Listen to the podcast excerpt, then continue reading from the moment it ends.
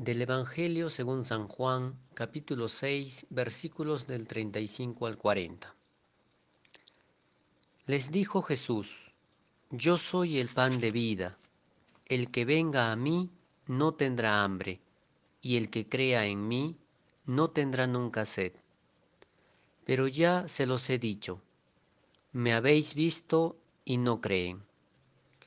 Todo lo que me dé el Padre vendrá a mí y el que venga a mí no lo echaré fuera, porque he bajado del cielo no para hacer mi voluntad, sino la voluntad del que me ha enviado.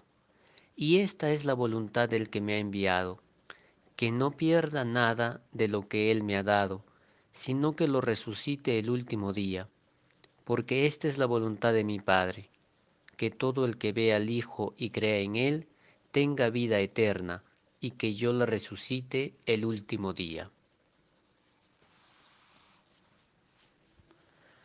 Dios alimentó a su pueblo en el desierto con el maná. Dios sabe que es importante el alimento para nuestro cuerpo. Pero vemos ahora a Jesús que nos dice que Él es pan de vida. El que venga a mí yo no lo echo fuera, él quiere ser para nosotros un alimento permanente que pueda saciar nuestra hambre de sentido. Quiere que compartamos lo que recibimos de Él. Jesús está en comunión con su Padre, que es fuente de amor, pero dice, me han visto y no creen. Es que quizás ya ni buscamos, estamos tan ocupados con nuestros quehaceres, nuestro trabajo, nuestro estrés y trajín del día a día, que hemos perdido toda conexión con quienes somos. Y Jesús nos dice que en Él encontraremos la vida eterna. Creemos que esta vida eterna es el sentido de nuestra existencia. No podemos pensar que esta vida estará después de la muerte. Pero aún tenemos esa idea, tenemos una idea de Dios hecha a nuestra imagen. Creemos que tenemos que soltar totalmente estas ideas equivocadas de Dios que limitan también nuestra vida y nuestra relación con los demás y con todo el mundo que nos rodea. Nos llama especialmente la atención cuando Jesús nos dice, el que venga a mí no tendrá hambre, y el que cree en mí no tendrá nunca sed. ¿A qué se refiere? Si bien hay una alusión a la vida eterna, creemos también que nos habla de la vida concreta. Reflexionemos primero sobre el hambre.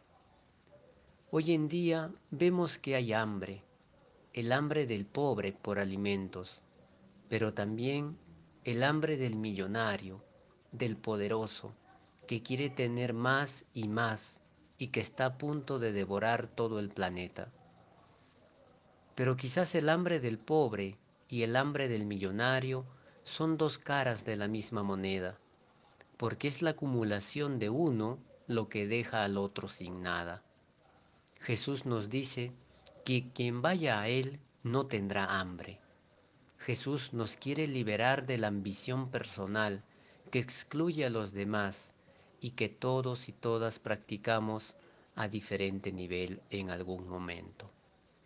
Jesús nos propone priorizar la fraternidad y la solidaridad, donde ponemos nuestros cinco panes y todos quedan saciados.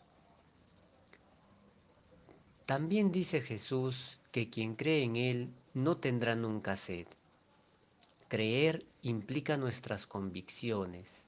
¿En qué creo? ¿Por qué puedo dar la vida?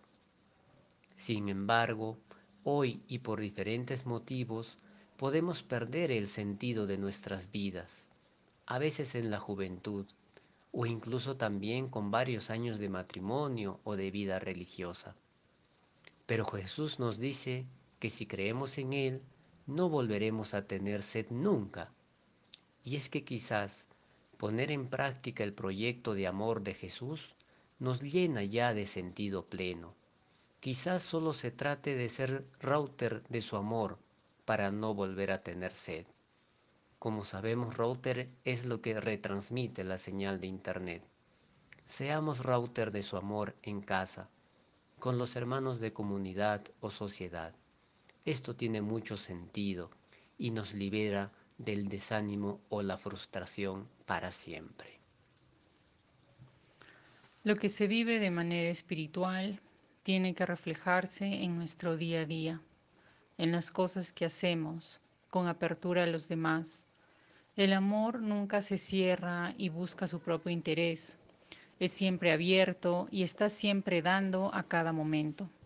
Entonces, no nos desanimemos y busquemos en el lugar correcto, dentro de nosotros.